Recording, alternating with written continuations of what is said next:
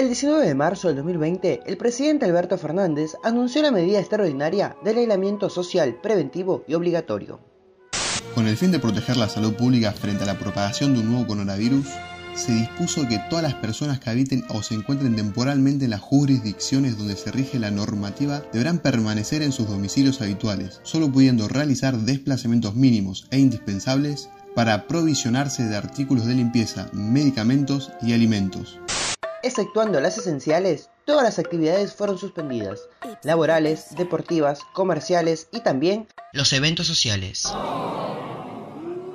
Por el temor al contagio, las medidas preventivas tuvieron un alto acatamiento al principio. Con el correr de los meses, las reuniones familiares, sociales y las fiestas clandestinas comenzaron a multiplicarse a lo largo y ancho del país. Como resultado, el 4 de agosto, Carla Bisotti, secretaria de Acceso a la Salud del Ministerio de Salud de la Nación, dijo, la principal causa en este momento, tanto en AMBA como en el resto del país de, de los conglomerados, son las reuniones sociales. Cumpleaños, celebraciones religiosas y reuniones en boliches son algunos de los encuentros que fueron identificados por las autoridades durante los fines de semana en diferentes provincias. Veamos algunas.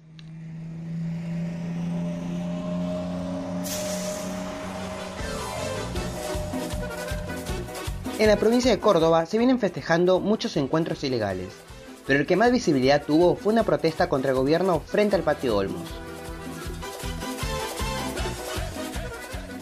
Allí hubo un gran despliegue de gente sin barbijo y sin distanciamiento social, que se manifestaban a ritmo de música electrónica. No transcurrieron 24 horas para que un grupo de jóvenes que asistieron al banderazo hicieran fila para isoparse sin costo en la terminal de ómnibus de la ciudad de Córdoba. No, venimos haciendo por prevención más que todo. No tengo ningún síntoma, pero para prevenir en el trabajo. Sí, estuvimos ahí apoyando, así que por prevención, ante todo, venimos haciendo el control. Si viajamos a la provincia de Chaco, se registraron más de 45 fiestas en una noche. Policía tuvo que interrumpir o poner fin a las fiestas que se estaban llevando, que están prohibidas, la, aglomeración de personas, las reuniones, y si sumamos a, durante todo el fin de semana, llevamos un total de cerca de 70 fiestas y la verdad que es muy lamentable. Lo operativo de las fiestas clandestinas derivó en que la Dirección General de Seguridad Metropolitana tenga que crear un grupo especial abocado a la detección de fiestas clandestinas. Examinemos algunos de esos eventos. Un cumpleaños con cerca de mil invitados. Una pareja festejó los 15 años de su hija, con grupo musical incluido. Desalojo de fiesta efectuada en el predio el que un día antes se celebró otra fiesta clandestina. Otro festejo con un centenar de invitados y más.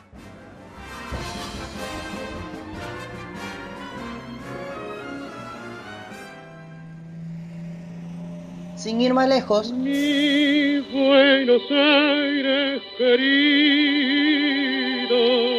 la ciudad autónoma de Buenos Aires también se registraron todos los fines de semana fiestas sin autorización. No se pueden hacer fiestas clandestinas y todos los que participaron están imputados. Cementerio local, a unos 20, 30 metros del cementerio local, allí hubo una gran convocatoria de parte de jóvenes y algunos no tan jóvenes, porque hay que decir que había menores de edad, pero también había gente mayor de edad. La determinación de la justicia acá fue que el exceso de gente era del 50%. Este fin de semana viene de la mano un poco de lo que anticipábamos en la apertura de Tenis Central. En La Matanza no hay bares, no hay boliches, lo que está viendo son fiestas clandestinas. Esta, la excusa acá era, por supuesto, el festejo del Día de la Primavera.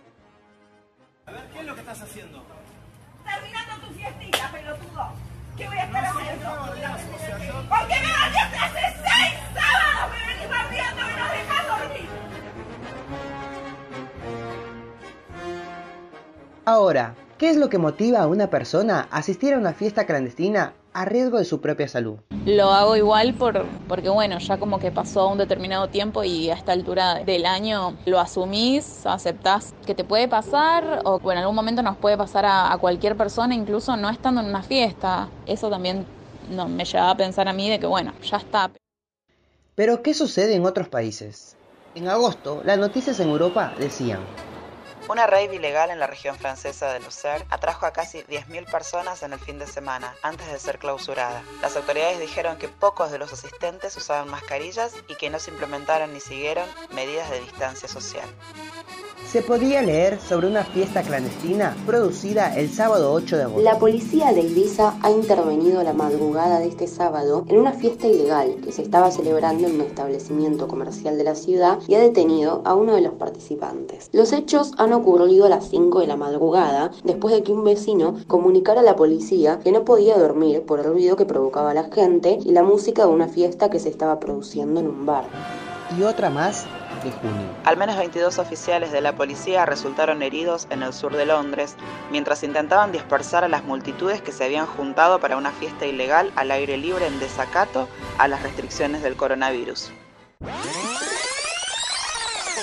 Una ola de contagios y rebrotes generaron que las autoridades sanitarias anunciaran sanciones. En España, por ejemplo, se estableció el toque de queda. Se prohíbe la libertad de circulación de las personas desde las 23 horas de la noche hasta las 6 horas de la mañana en todo el país. Los desobedientes reciben multa que pueden alcanzar hasta 60.000 euros.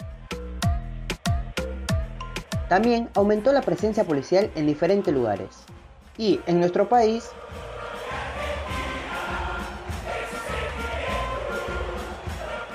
Al no cumplir las normas, las personas podrán ser detenidas, demoradas o notificadas.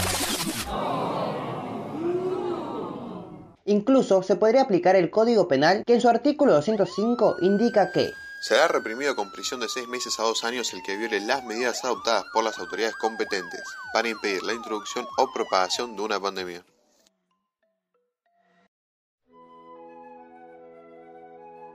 Por supuesto que después de tantos meses de aislamientos, cuidados extremos y sentir que la muerte nos respira en la nuca, todos necesitamos sentirnos más cerca de la vieja normalidad. Pero no olvidamos que uno de los casos más recordados de contagio fue cierto joven de Moreno. Damos nombres porque no somos buches. Que después de llegar de... Y sin hacer el aislamiento de dos semanas, asistió a una fiesta de 15 con más de 100 invitados, además de los mozos y cocineros, y provocó un contagio masivo por el que su propio abuelo perdió la vida.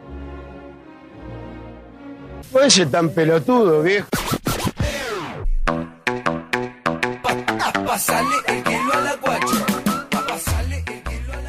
Así que, si sos una persona adulta, consciente de los riesgos y dispuesta a correrlos, te pedimos. Quédate en tu casa y cuídate. Y si vas a salir, que sea con todas las prevenciones del caso.